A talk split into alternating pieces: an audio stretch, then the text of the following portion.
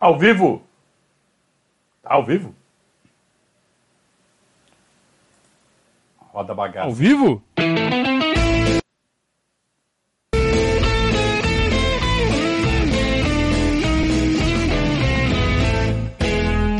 Opa, se tá ao vivo.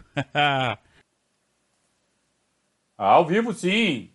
Saudações ao Viverdes a todos. Eu sou Conrado Cacassi, estamos começando mais um Periscatso. Você sabe, live que vai até vocês toda segunda e quinta-feira aqui no nosso canal do YouTube, sempre às 20 horas, precedido pelo nosso boletim diário. É, já há cerca de duas semanas estamos com um boletim diário com todas as semanas, todas as semanas, todas as notícias do dia apresentadas pelo Gabriel Iocota e por mim sempre às 19 horas de segunda a sexta aqui também no nosso canal. É, muito bem, deixe o seu likezinho, já aproveita, né? E para você que está conhecendo o nosso canal agora, seja bem-vindo, dá aquela gongada no sininho para ser notificado sempre que houver novas transmissões. E seja bem-vindo, mas comporte-se, senão a gente te bica daqui. você pensa que a gente fica babando o espectador aqui, lambendo? Que nada. A gente faz aqui do nosso jeito. Se você estiver de acordo, você vai ser muito bem-vindo, sem dúvida. Se você quiser saber do Hulk, ou se você quiser cornetar com, com Billy, fora, não sei que. Não, não, não. Aí você vai para outro canal, porque aí. Aí a gente não vai falar a mesma língua. Mas somos todos palmeirenses, né? Cada um do seu jeito e tem lugar para todo mundo na internet. Não é que eu não gosto de você, se você faz isso eu não gosto de você aqui, fazendo isso aqui. Aí não. Mas aos pouquinhos, né, a gente vai entrando num acordo. E principalmente numa semana como esta, é, parece que a corneta tá, tá mais suave, né? Palmeiras vem de duas derrotas, coisa que não acontecia há muito tempo, duas seguidas, né? Acho que desde o tempo do Lucha. Desde aquela, aquela sequência que os caras aceleraram a queda do Lucha. E mesmo com duas derrotas, parece que está tudo certo, né? Parece que o, o Brasileirão realmente. Até domingo eu estava fazendo conta, né? Até antes do jogo, antes da rodada. Com os resultados de sábado. Pô, se o Palmeiras ganhasse ontem e o Grêmio ganhasse do Inter, o campeonato ia ficar muito embolado. Aconteceu exatamente o contrário. O Inter ganhou e o Palmeiras e o Grêmio, que são o quinto e o sexto colocados, ficaram para trás. Então, descolou bastante. O que, o que tenderia a acontecer é, se acontecesse as vitórias do Grêmio sobre o Inter e do Palmeiras sobre o Ceará, era embolar tudo a ponto de ficar o primeiro e o sexto separados por dois pontos claro, contando com os resultados dos jogos atrasados que vão ser jogados agora no meio da semana. Meio da semana tem quatro jogos pelo Campeonato Brasileiro, são os quatro jogos que estão atrasados. É, além do jogo de hoje, do, do lixão, que ainda é da rodada anterior. Então passa esse jogo do lixo, e tem quatro jogos, que é tudo jogo atrasado, e aí todo mundo com 32. Se o Palmeiras e o Grêmio ganhassem os dois jogos, quer dizer, Palmeiras ganha do Ceará, Palmeiras ganha do Vasco. O Grêmio ganha do Inter e o Grêmio ganha do Flamengo, que é o jogo atrasado. Ia dar uma 59 a 57 a diferença do primeiro para o sexto, faltando seis rodadas. Não, não haveria campeonato mais espetacular. Mas não foi isso que as que os jogos do, de domingo determinaram. E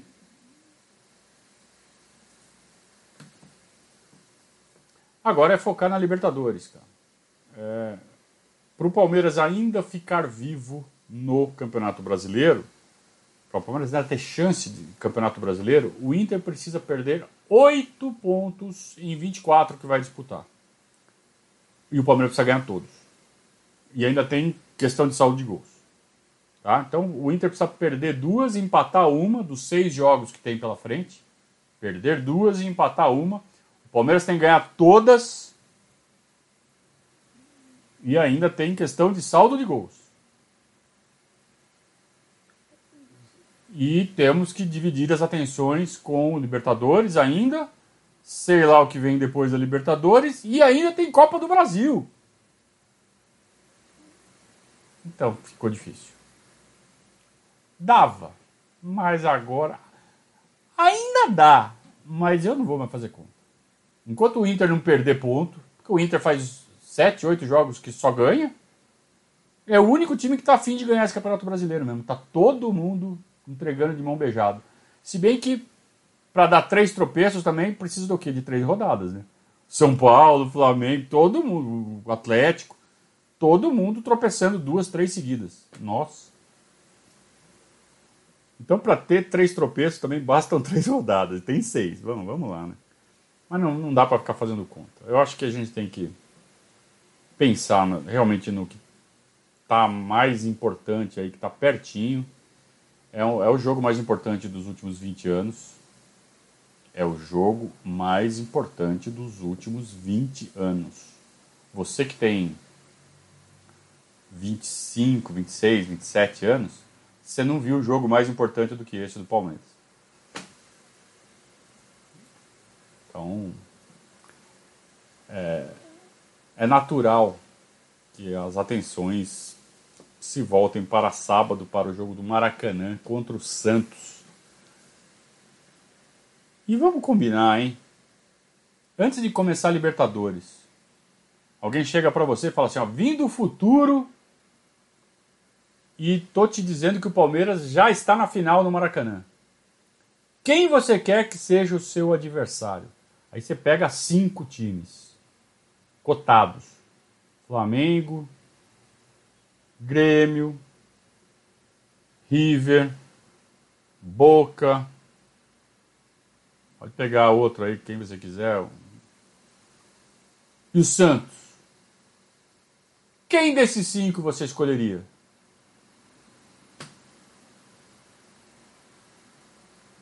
Eu acho que 90% ia escolher o Santos. Não quer dizer que o jogo vai ser fácil. Que moleza. Moleza não vai ser. Mas se a gente pudesse escolher isso, a gente escolheria. Então a gente está numa posição realmente muito boa. É, se a gente for lembrar como a gente estava é, naquela sequência lá do Lucha de quatro derrotas seguidas, jamais a gente ia pensar que a gente está onde a gente está hoje, na final da Libertadores e na final da Copa do Brasil. E por um pouquinho de não ser campeão brasileiro também. Tá? Vai faltar um pouquinho, não vamos ser, mas ficou por pouco. Então eu acho que está ótimo. Agora, eu queria é, fazer um, um, um exercício aqui com vocês. Enquanto vocês.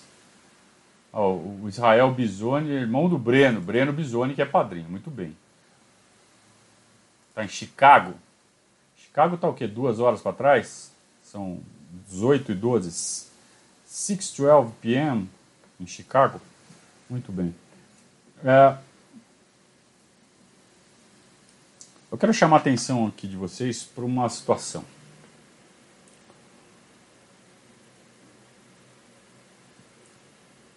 Por que o Palmeiras está desperdiçando pontos que poderia estar ganhando ultimamente?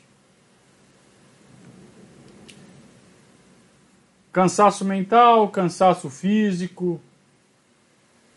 É, óbvio, são coisas óbvias. Mas eu estou pensando numa, numa outra situação que de certa forma se relaciona com cansaço mental que é o excesso de estudo, o excesso de informação na cabeça dos jogadores.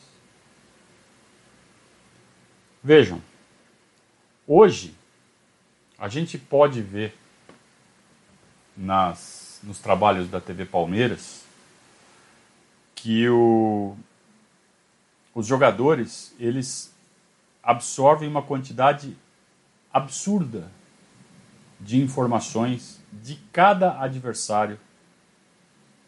A cada jogo é um cenário diferente. Você tem que entender o que o adversário vai fazer, você tem que entender os outros 10 que vão jogar do seu lado naquele jogo, porque os 10 desse jogo são diferentes dos do outro.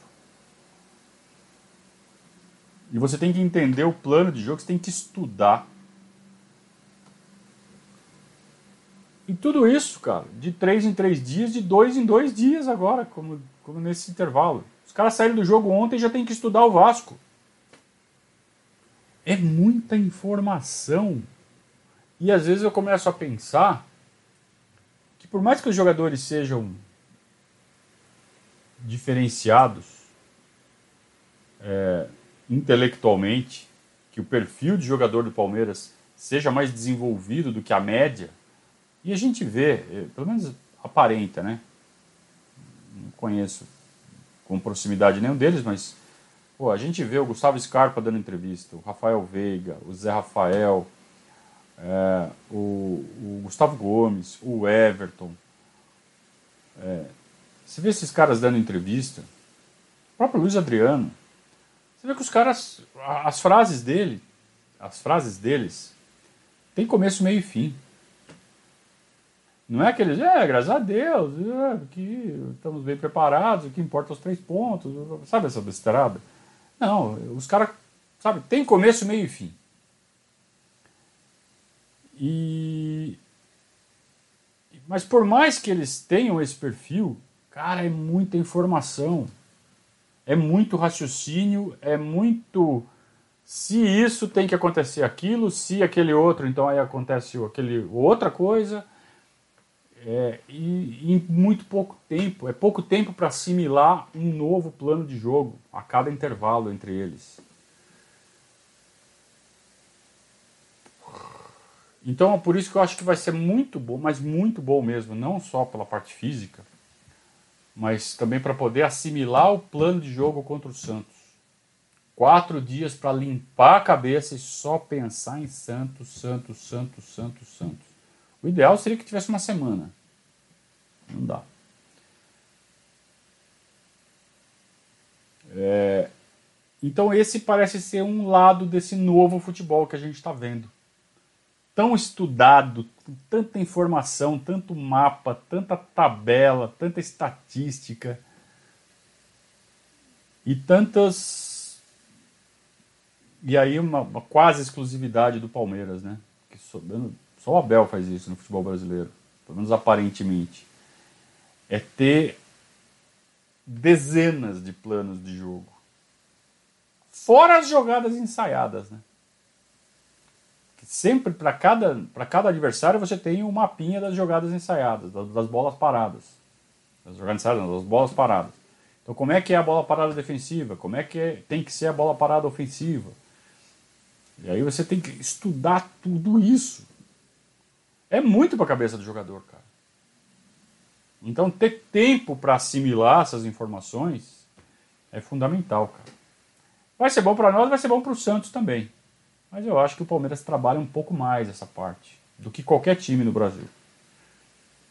E então eu acho que é vantagem para o Palmeiras. Certo, turma? É, vamos lá. Pode fazer pergunta, tá? O pessoal está acompanhando o jogo, né? nem, nem, nem vou ver, cara.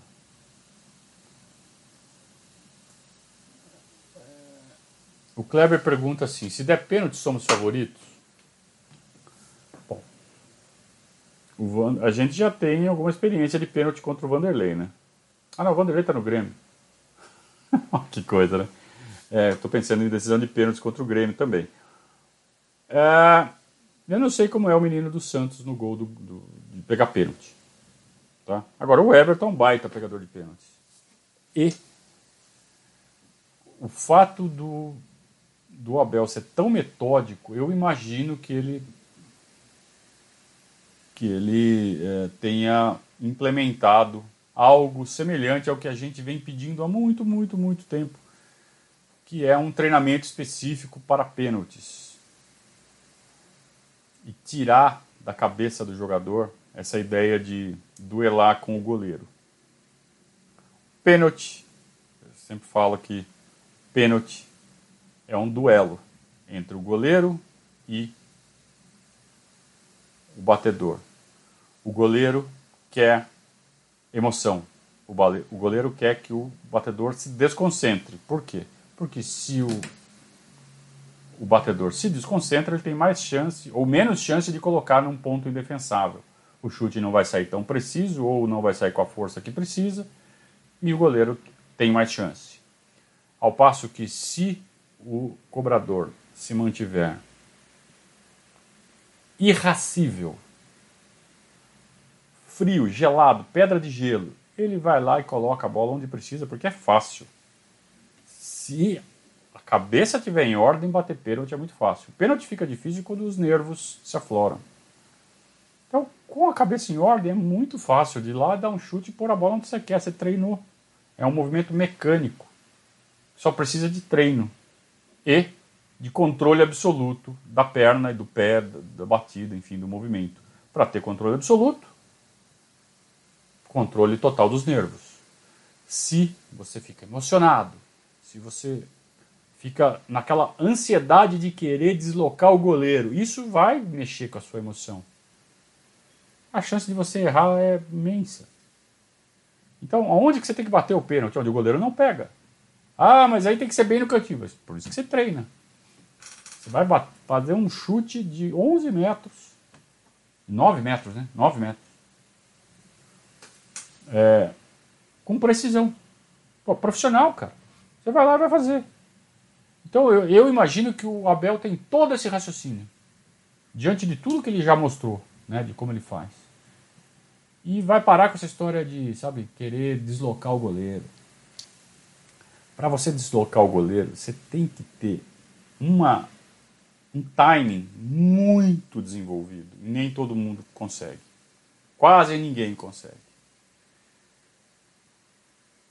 Então eu espero realmente que se der pênalti, que o Abel não faça um avante palestra, nada disso.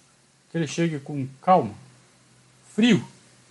Falou, muito bem, chegamos no momento em que nós vamos executar o que nós treinamos. Boa sorte para vocês. Façam o que tem que fazer.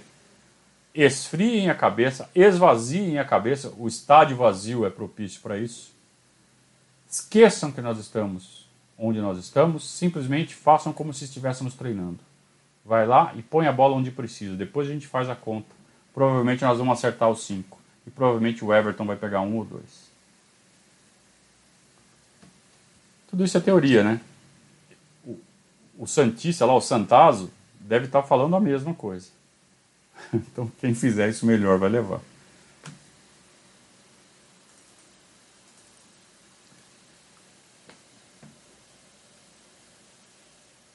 Uh,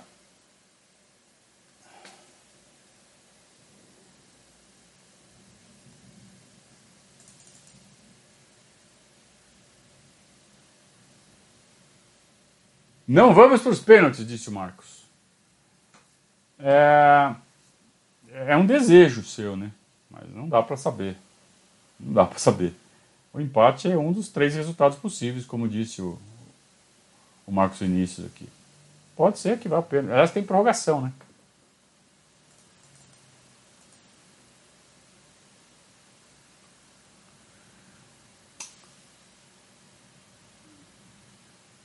O Eric está falando que não precisa estudar o Vasco, eles conhecem o professor. Eu acho que quem está em vantagem nesse caso é o Vasco, porque é muito melhor. Deu uma piscada, deu um trovão aqui agora que pode ser que caia a live aqui, hein? A coisa tá feia aqui. É, é,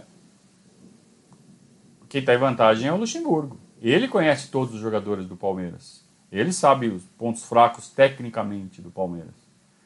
Os jogadores do Palmeiras sabem como o Lucha fazia para armar o, elenco do Palmeiras. Eles não têm conhecimento aprofundado do que o Lucha está fazendo no Vasco. Acho que a vantagem, essa vantagem é toda do Vasco. Agora, A qualidade técnica dos nossos jogadores é muito maior. Mas amanhã é um jogo que a cabeça dos jogadores está na lua, cara. Provavelmente perderemos amanhã. Provavelmente perderemos no Allianz Parque.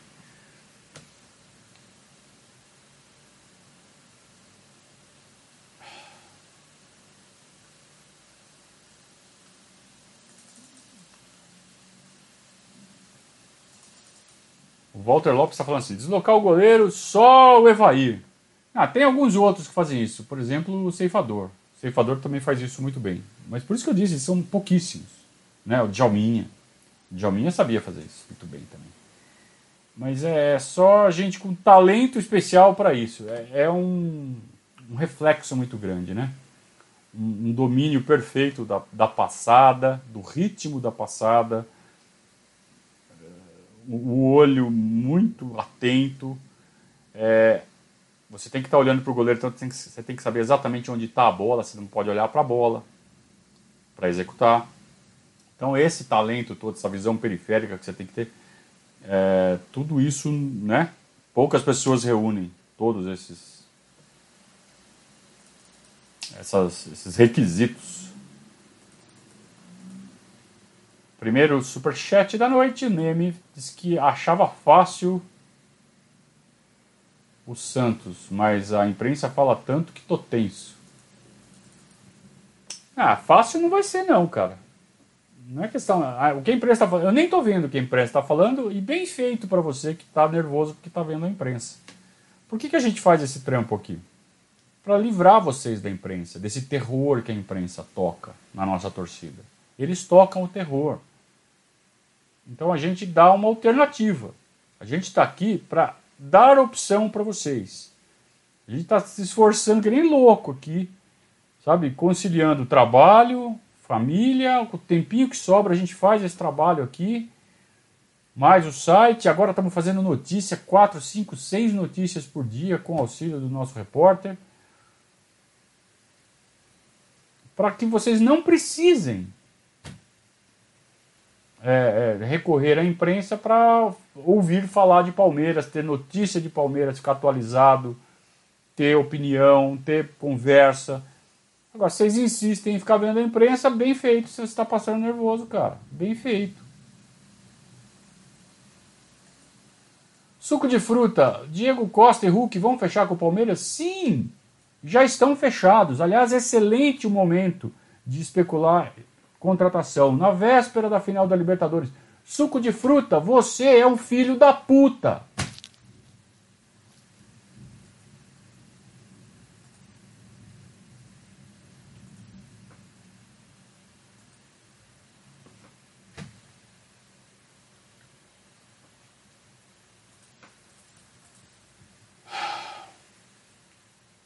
Aldarante.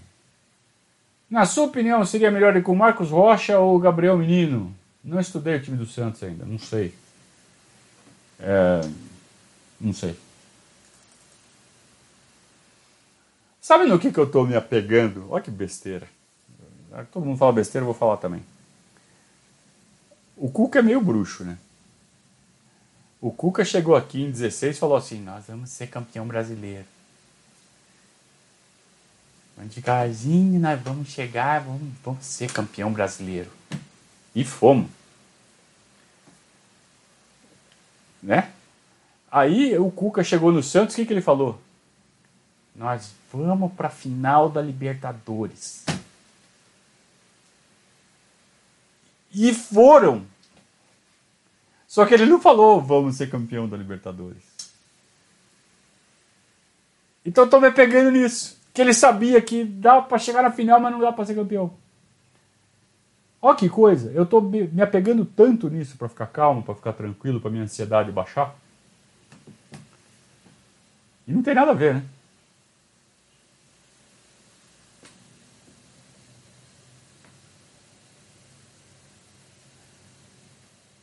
Guilherme faz o super chat. Parabéns e obrigado pelos serviços prestados. Muito obrigado pelo reconhecimento.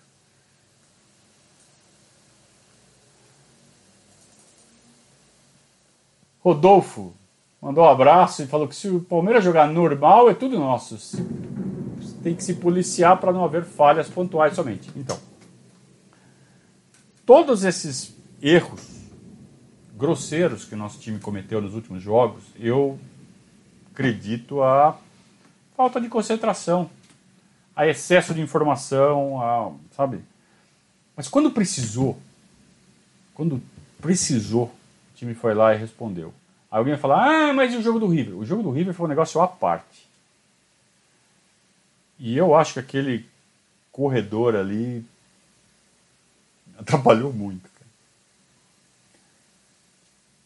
E tinha uma situação de estar com muita vantagem, mas que se por uma razão qualquer essa vantagem começasse a ser é, é, reduzida, como foi, o emocional é, ia falar muito mais alto. Aliás, o Abel falou algo nesse sentido, né? Você sente muito mais quando você perde. A dor da perda, né? Ele falou isso. É assim, eu tô com três, agora eu tô com um de frente. Se eu tomar mais um, eu tô morto. E eu tava tranquilo. Então, isso dá um efeito muito ruim na cabeça do jogador durante o jogo. Ao passo que se o Santos faz um 2 a 0 o Palmeiras, vamos supor, o Santos faz 2 a 0 que nem o Ceará fez ontem. O Palmeiras quase empatou. O Palmeiras não se abalou, estava lá jogando. Por quê? Porque não, não deu tempo de falar assim, porra, eu tô com, eu tô com vantagem, eu tô bem, eu tô quase lá. Ao contrário, o Palmeiras vai entrar no sábado 0 a 0 igualado. Se o Santos faz 1 2, o Palmeiras não sente tanto quanto sente a perda de um 3 a 0. Não dá tempo de sentir isso, porque está tudo acontecendo ao mesmo tempo. Acho que quem já jogou bola, eu fico tentando transformar em palavras, mas acho que quem já jogou bola já sabe exatamente do que eu estou falando.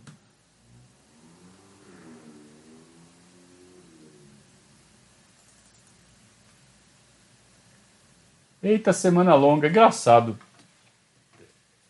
Hoje, aqui em São Paulo foi feriado, né? Então eu trabalhei bastante no, no banco de dados do Verdazo, no banco de, de dados histórico. E amanhã, dia normal, trabalho, trabalho. Cara, foca no trabalho, meu. Sabe? Trabalho, trabalho, trabalho, trabalho. O tempo passa voando, cara. Você chega no fim do dia morto, dorme, nem uma pedra. Não dá nem tempo de ficar, sabe?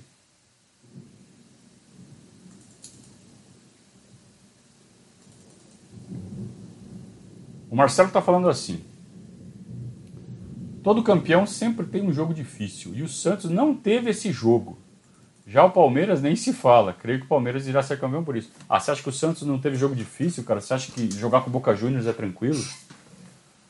Tudo bem. O, Boca Juniors, dentro de campo, não foi lá um adversário né, tão poderoso. Mas é sempre o Boca Juniors, cara. É difícil. É difícil ser na bomboneira, a gente sabe disso.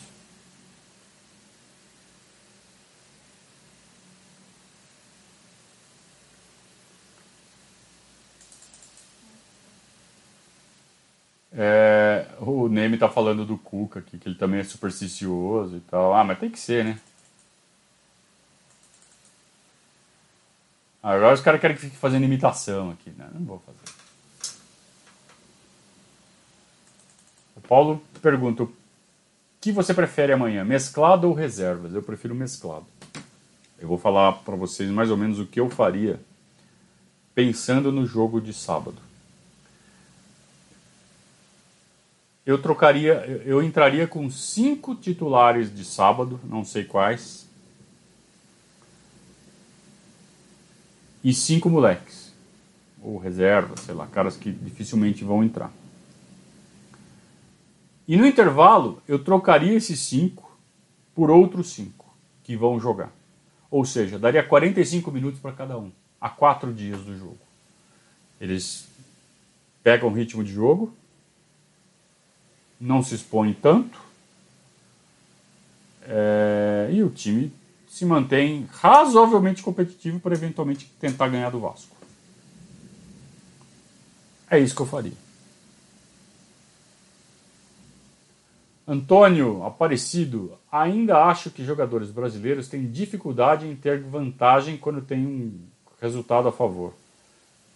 É, eu não sei o que, que a nacionalidade influencia, mas enfim, se você quiser explicar. Leonardo, ferrou, estou de férias. Cara, arruma um negócio para fazer, cara. Certeza, ó, ninguém entra de férias com tudo zerado. Todo mundo tem um projetinho para fazer, aquele negócio, sabe que você fica adiando, puta, não dá, não consigo fazer porque eu não tenho tempo. Faz agora, cacete. Aproveita.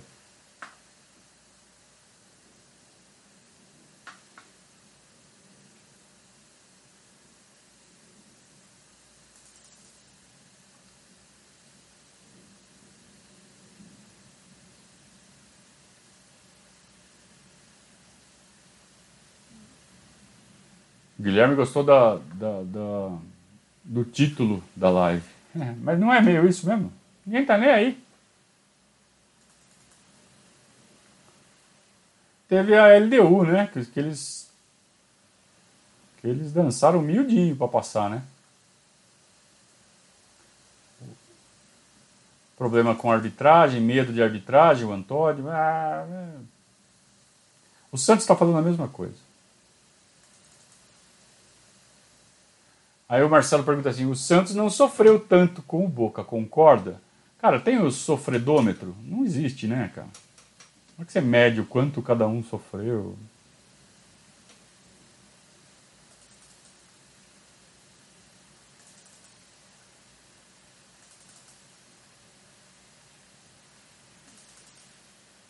O Zé Boca que fala lá em Votorantim, lá de Votorantim. Votorantim faz parte da Grande Sorocaba, né?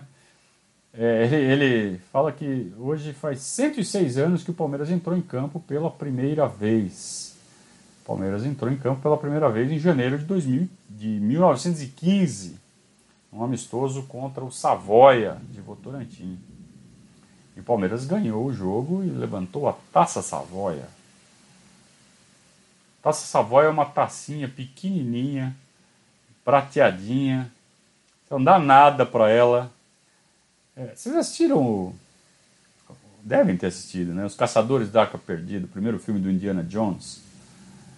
Que o Indiana Jones vai. Ele tá buscando.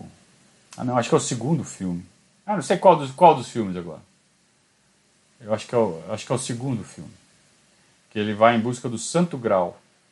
Né, o cálice que Jesus utilizou na última ceia e tal. E tem, aí ele chega numa sala, tem um monte de cálice bonito. E fala assim: você tem que escolher um. Se você escolher o certo, é teu. Se você escolher errado, a casa vai cair. E ele fala assim: meu, o cálice de um, uma pessoa humilde como Jesus Cristo deve ser um cálice humilde. Ele pega o cálice mais rústico que tem. Né? É o Santo Grau. A taça Savoia me lembra o Santo Grau do filme do Indiana Jones. É uma tacinha é muito mequetrefezinha, mas ela é tão bonita em toda a sua simplicidade. É, eu que já tive a, a felicidade de visitar a sala de troféus do Palmeiras, quando existia uma sala de troféus do Palmeiras, é, aliás, quando eu fiquei sócio do Palmeiras, o primeiro lugar que eu fui foi a sala de troféus. Eu não quis ficar amigo de ninguém. Falei, primeira coisa, primeiro dia de sócio, eu entrei onde é a sala de troféus. E fui lá me refestelar. E vi essa a taça Savoia, a primeira. Vi todas as taças que o Palmeiras ganhou, as que foram restauradas, inclusive. É... 106 anos, muito boa lembrança.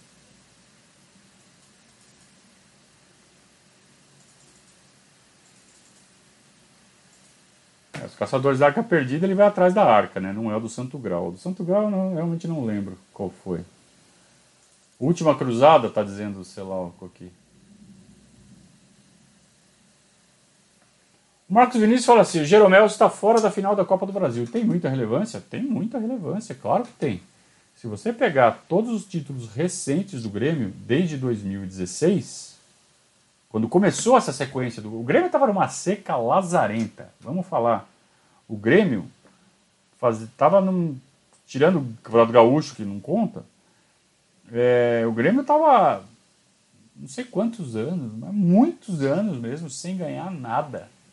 E aí ganhou essa, a, a Copa do Brasil de 2016, inclusive passando pelo Palmeiras no Allianz Parque, um jogo que o, o Everton Cebolinha fez um gol depois de um erro do Alione, né? O Alione acaba sendo expulso. Mas desde 2016, aí o Grêmio ganhou a Copa do Brasil, aí ganhou a Libertadores no ano seguinte, aí ganhou Recopa, todos os títulos bônus da Libertadores, né? Quando você joga Libertadores, você ganha bônus. Ganha Recopa, ganha não sei o quê. É, praticamente um título da Libertadores não vale um título internacional, vale dois, porque a Recopa vem no bolo, né? Porque normalmente você ganha a Recopa, né? Contra o campeão da. Você joga contra o campeão da, da Sula sempre um time bem mais fraco. Então o Grêmio ganhou também. E tudo por conta de 2016 e todos os campeonatos que esses caras ganharam foi com Kahneman e Jeromel, Kahneman e Jeromel, Kahneman e Jeromel. Os caras estão jogando juntos já faz 4, 5 anos. 5 anos. 5 anos com a mesma dupla de zaga. Então é claro que é relevante, cara. E os dois são muito bons.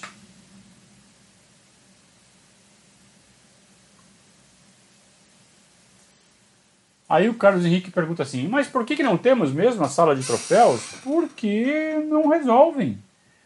Porque é um dos pontos que está em aberto com a W Torre.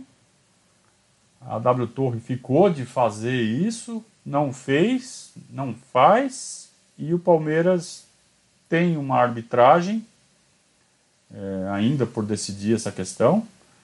E tá. O tempo está passando e nós ficamos sem. E, e os troféus estão empacotados num depósito, sem poder ser apreciados por ninguém. Os mais importantes, o Palmeiras colocou na, na ala da diretoria ali do, do, do prédio administrativo, do novo prédio administrativo do clube. É, a W Torre construiu um prédio administrativo e tem um andar ali então que fica toda a diretoria. E aí você andando por ali, você tem expostos em, em, em vitrines né, os troféus mais importantes. Mas, sei lá, quantos troféus deve ter lá? Os mais importantes, mais importantes mesmo, de Campeonato Brasileiro, de Campeonato Paulista. Então deve dar o quê? Uns 30, 40 troféus. Mas Palmeiras tem porrada de troféu. Então, eu, eu tô, como eu sempre falo para vocês, eu estou estudando a história do Palmeiras e principalmente nas décadas de 20, 30, 40, é, as temporadas eram curtas. Você só jogava o Campeonato Paulista que tinha 20 e poucos jogos, não chegava a 30 jogos no Campeonato Paulista. Então, ou os times faziam excursões para ganhar dinheiro. Então, vamos fazer excursão pela né, para a região sul. Então, ia jogava Santa Catarina, Paraná, Rio Grande do Sul, voltava. Vamos fazer excursão para o Nordeste, aí ia lá, fazia o torneio, não sei do que, voltava. E sempre voltava com taça. Ou então, aqui mesmo em São Paulo, nas primeiras décadas, década de 20, década de 30, era toda hora. Torneio entre os times da cidade valendo a taça não sei o que. Era um quadrangular, um triangular, um pentagonal ali, que os times jogavam, fazia 4, 5 jogos, tinha um campeão. Um torneinho ali valia taça.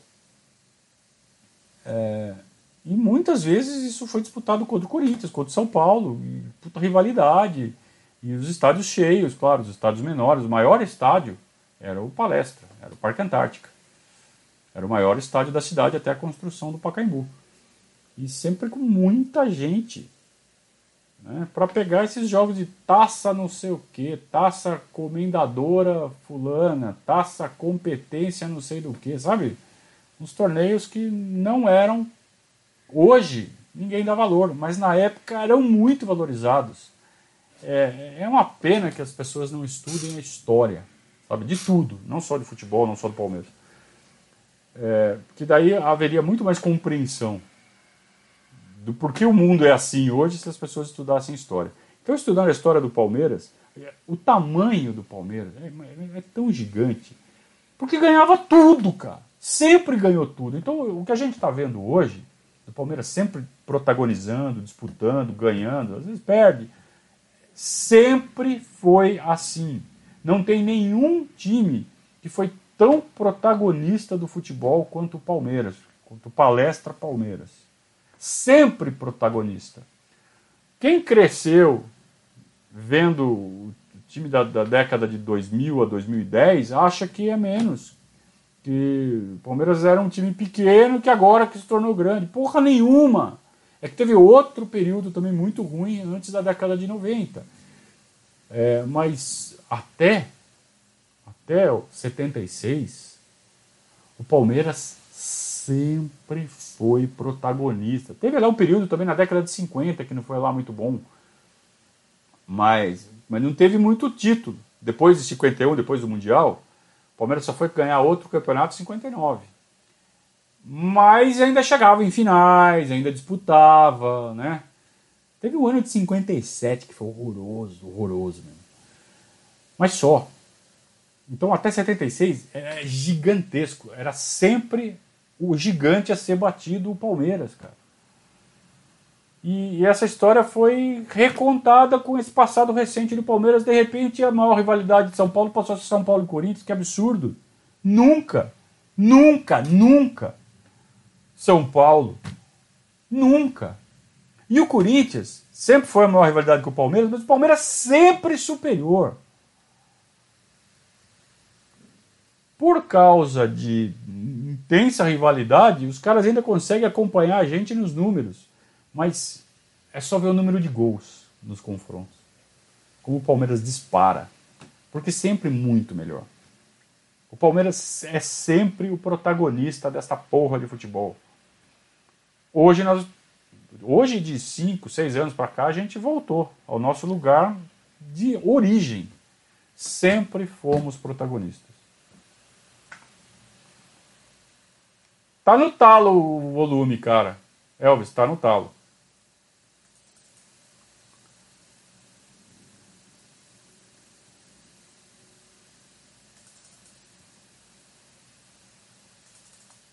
O Marcelo pergunta se eu imaginava que o Inter ia, eh, com o Abel, ia ganhar o brasileiro. Não, eu achava que era o Flamengo. É, eu tinha razão quando eu falei que o São Paulo ia amarelar, mas isso era tão óbvio. Mas era tão óbvio. Vocês viram que eu falei isso com certeza e tranquilidade absoluta. Vai acontecer. Agora, eu não esperava o Inter se arrumando desse jeito. Isso realmente me surpreendeu. O Alan Tá me lembrando aqui, o último título do Grêmio relevante antes de 2016 tinha sido em 2001, outra Copa do Brasil, 15 anos. É isso aí.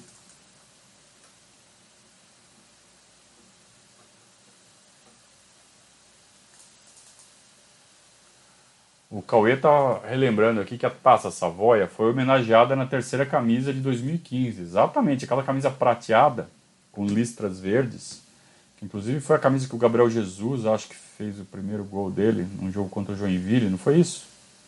Aquela camisa prateada. Era uma homenagem à Taça Savoia, quando fez, na verdade, 100 anos da Taça Savoia, 100 anos do primeiro jogo, da primeira vitória do Palestra. Há seis anos atrás, por isso que hoje faz 106 anos. O Luiz pergunta se é possível estabelecer uma hegemonia estando todo estruturado. Sim, é possível. Esse é o objetivo. O plano foi traçado lá em 2013 pensando nisso. Olha, vamos ser hegemônicos no futebol brasileiro. Precisamos construir os pilares. Uma vez construídos esses pilares, a gente coloca uma plataforma em cima e aí é só colher os frutos. E o plano está sendo executado. Não tão à risca, a gestão atual alterou um pouco o rumo do plano original, mas ainda está funcionando, como eu disse no boletim um pouco mais cedo, com um pouco mais de sorte do que de juízo, mas sorte também conta.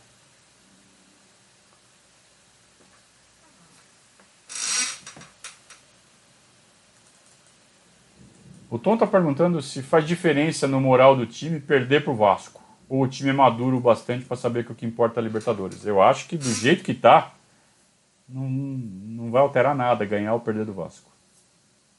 A hora que o juiz apitar o fim do jogo, eles vão esquecer até quanto foi o jogo, antes de descer para o vestiário. Antes de descer no vestiário, eles já vão estar pensando em Santos. Não importa o que acontecer.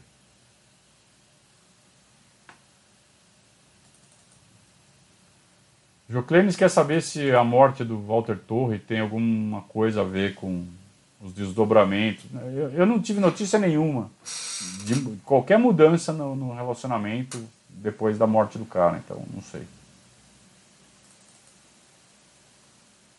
É, o Daniel está mencionando aqui Tereza Herrera, Ramon de Carrança e tal. Isso já é bem mais recente, isso é década de 60, 70. Né? Eu estou falando de torneinhos lá na década de 20 e 30.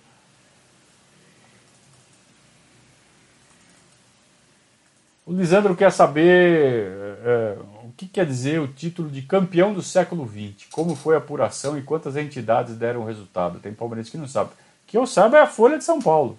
Campeão do século XX, é, foi apurado pela Folha de São Paulo, eles fizeram um ranking e determinaram, é, acho que a Federação Paulista de Futebol, ou a CBF agora, é, adotou como, como oficial o time que mais ganhou títulos importantes.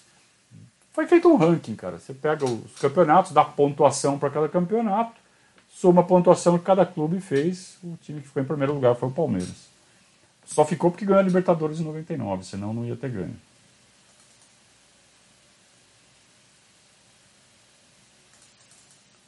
Primeiro gol do Gabriel Jesus foi contra o Asa, tá dizendo o Leonardo. Eu sempre confundo. E a segunda vez que eu falo isso é a segunda vez que me corrigem. Deve ter sido o primeiro gol dele no Allianz Parque, então. Ou o primeiro gol que eu vi, talvez. Vanner, fez um, um superchat de apoio, muito obrigado. O Benê também fez um superchat e falou que se estudasse história, saberia o tamanho do título de 51 e o que ele representou para o futebol brasileiro. É, mas você sabe que até quem estudou fala que não, não tem peso só para continuar com a polêmica, né? Só para ter motivo para zoar. Como se a gente se importasse. Quer dizer, pior que tem, tem uma molecada tão babaca, tão besta, que se importa tanto com isso, né? Aliás, por falar em importar, deixar de se importar, eu não deixo de me importar com a conduta contábil. Olha a conduta contábil aí. É quase que, né? Tem que se importar com quem se importa com a gente. Conduta contábil, parceiro do Verdazo, para todos os momentos da sua vida profissional. Você que é um empresário, você que é um profissional liberal, ou mesmo para você que é pessoa física e precisa cuidar dos seus impostos. Uh, para você que é um pequeno empresário, para você que é um profissional liberal, todo o departamento contábil, toda a contabilidade, os livros contábeis tem que apresentar todo ano, deixar na mão da, da conduta contábil. Parte fiscal, planejamento de imposto, como pagar os impostos de forma que onere menos o seu orçamento, pede para a conduta contábil fazer. RH, folha de pagamento, fazer o vale, o décimo terceiro do funcionário lá da secretária, do, do boy. Pede para a conduta contábil fazer. Deixa a conduta contábil cuidar dessa parte que toma tanto tempo da sua vida. Use esse tempo para você viver melhor, para você trabalhar melhor, para você ter mais lazer, para você ter mais prazer na vida. Então deixa a conduta contábil ser o parceiro da sua vida usando o telefone 44998773503. Vai falar com a Virgínia, vai falar, Virgínia, me ajuda aqui, meu. Não aguento mais fazer essas coisas. E a conduta contábil vai fazer isso para você. Na... Ah, mas eu sou empregado, então nada disso. Mas você faz imposto de renda. Né? Pede para a conduta contábil fazer para você, para você não errar. Para você entregar né, a tempo, receber rápido a tua, tua restituição. Né? Sempre vai ter um jeito da conduta contábil ajudar você na sua vida. Então conte sempre com eles. Parceiro do Verdade, fala que viu aqui que vai ficar melhor ainda. Um abraço para o pessoal da Conduta Contábil, grande parceiro. Tem mais ou não? o Thiago, que me derrubou na live passada, que acha, ele está perguntando se vencer o Vasco é muito importante para ajudar na moral do, no moral do time. Afinal, perder amanhã representa três derrotas consecutivas. O que acha? Acabei de responder uma pergunta bem semelhante. Acho que muda nada.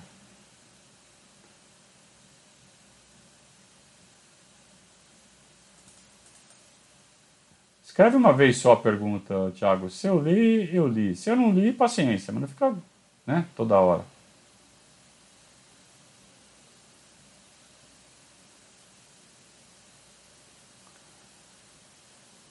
O Alan Santana está me dizendo que acha que o Palmeiras está caminhando a passos largos para ser a maior potência do futebol brasileiro da América. Você acredita? Eu tenho esperança, mas pelo que a gente, as notícias que a gente tem da política do Palmeiras, eu não consigo ficar tão otimista assim. Eu acho que o Palmeiras poderia caminhar a passos largos. Quem não conhece o que está acontecendo na política do Palmeiras pode ter essa impressão. Mas vendo o que está acontecendo na política do Palmeiras, não dá para ficar tão esperançoso assim. Dá para continuar torcendo, mas com confiança, sabe, que vai ser a maior potência. Estamos desperdiçando essa, essa chance. Mesmo que a gente ganhe a Libertadores, mesmo que a gente ganhe todos os campeonatos que tem pela frente aí, agora, esses. É, do jeito que as coisas estão acontecendo nos bastidores, eu não vejo um futuro muito bom, não. Então vamos aproveitar.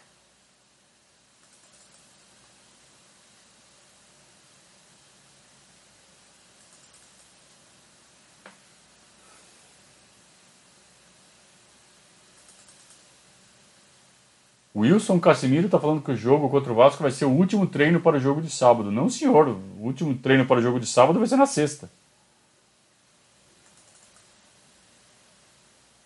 As perguntas que chegam, eu adoro essas perguntas. Cleomir. Palmeiras e Santos é o maior clássico paulista do século? Não existe um classicômetro. Qual é o maior clássico? põe uma moedinha, faz a alavanquinha e dá um resultado. Isso é de cada um, cara. Cada um. É que nem fala assim: quem é mais ídolo, fulano ou ciclano? É, o que você prefere, quebrar a, o braço ou quebrar a perna? As perguntas que adolescente faz, né? É, cada um tem uma opinião, cara. Aí você quer saber a minha opinião? Se é o maior clássico do século? Ah, para mim o maior clássico sempre vai ser Palmeiras e Corinthians, cara. Ou sei lá, talvez o Corinthians.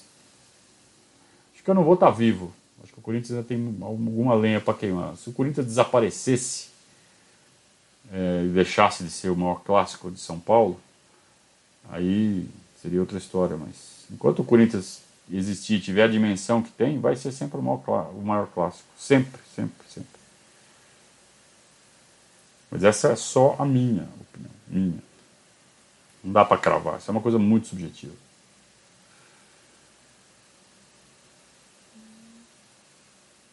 Aí o Luiz falou assim: Ah, que isso, agora eu desanimei. Parecia estar indo tudo muito bem. Então, então você tem que começar a prestar mais atenção na política e cobrar.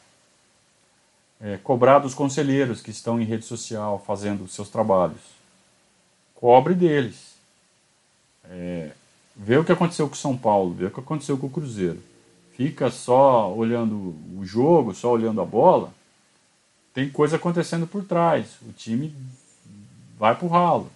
Então, se não houver fiscalização, não houver cobrança, não houver é, uma preocupação constante com, que, com o que acontece também fora das quatro linhas, pode acontecer coisa ruim e você pode se surpreender negativamente. Então, fique atento a isso. Eu estou atento e não estou nada satisfeito com o que eu estou vendo.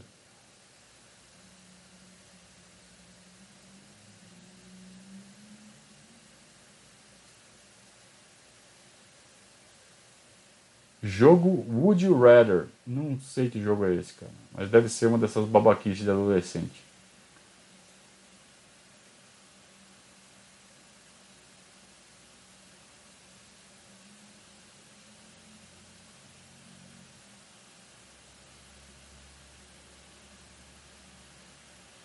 Ah, você está tá falando que o maior clássico do século, jogo isolado, clássico mais importante do século XX. Ah, aí é claro, né, pela importância do jogo, mas qual é o jogo clássico mais importante entre todos os jogos que tivemos no século XXI? Sem dúvida que vai ser o de sexta, de sábado, sem dúvida. Sábado é o jogo mais importante da história recente do Palmeiras, como perguntou o Alexandre. É o jogo mais importante dos últimos 20 anos, desde a última final do Palmeiras contra o Boca, em 2000. Mais importante que a SEMI de 2001, mais importante que a SEMI de 18.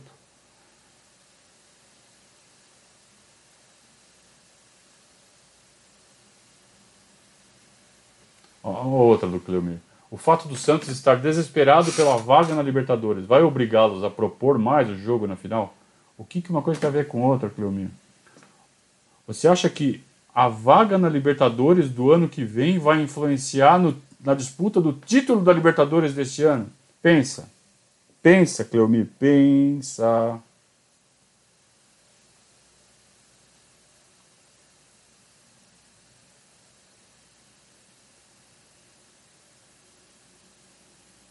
O Leandro disse que já saiu os uniformes. Palmeiras de uniforme 1, camisa e meia verde, calção branco, muito bem.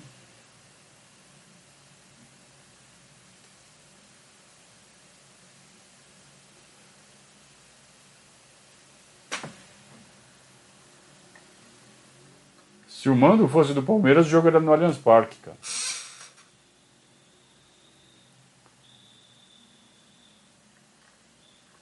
Vocês viram que muita, a maioria das perguntas foi de, de Libertadores, de Santos, de, de, história e quase nada do jogo de amanhã. Vocês viram como o título dessa live está bem adequado? Ninguém está nem aí. Nem eu, cara. Não vou nem fazer pré-jogo hoje. Não, vou fazer. Não precisaria. Ninguém vai sentir falta se eu não fizer.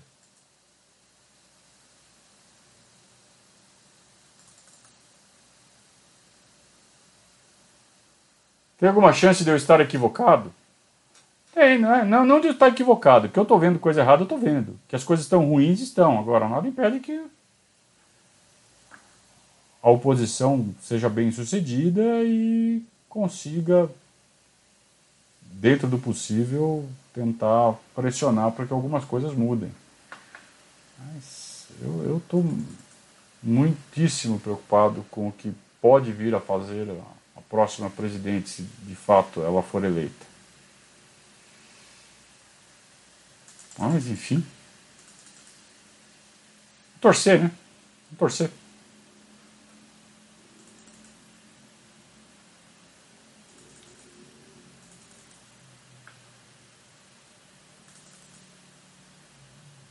O Santos não pode jogar todo de branco porque não pode jogar calção, os dois de calção branco, né? É... Então, se o Palmeiras jogar de calção branco, o Santos vai ter que jogar com a camisa listrada e o calção preto, igual, igual a Copa do Brasil, né? E meia preta.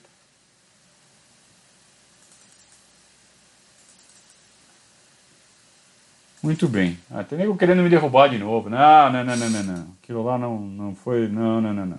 Não vai acontecer de novo. Tá na hora de dar tchau. Amanhã tem jogo.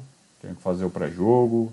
Tenho que trabalhar bastante hoje ainda para o nosso projeto. Para você que não conhece o nosso projeto, conheça verdazo.com.br barra padrinho, estou colocando aqui no chat.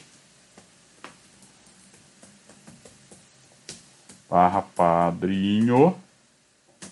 Conheça o nosso projeto, né? torne-se um padrinho, ajude a gente a manter esse trabalho.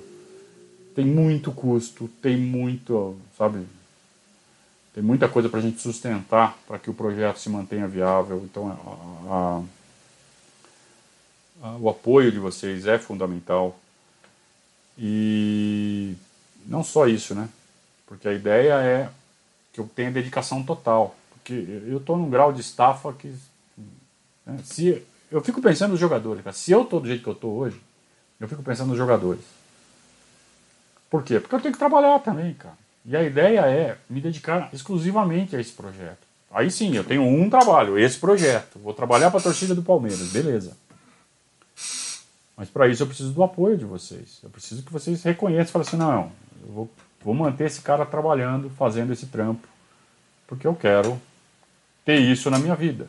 Beleza, o meu compromisso é manter esse projeto vivo desde que eu tenha suporte financeiro. Eu preciso de suporte financeiro, né? Eu não faço mágica. Então eu preciso disso.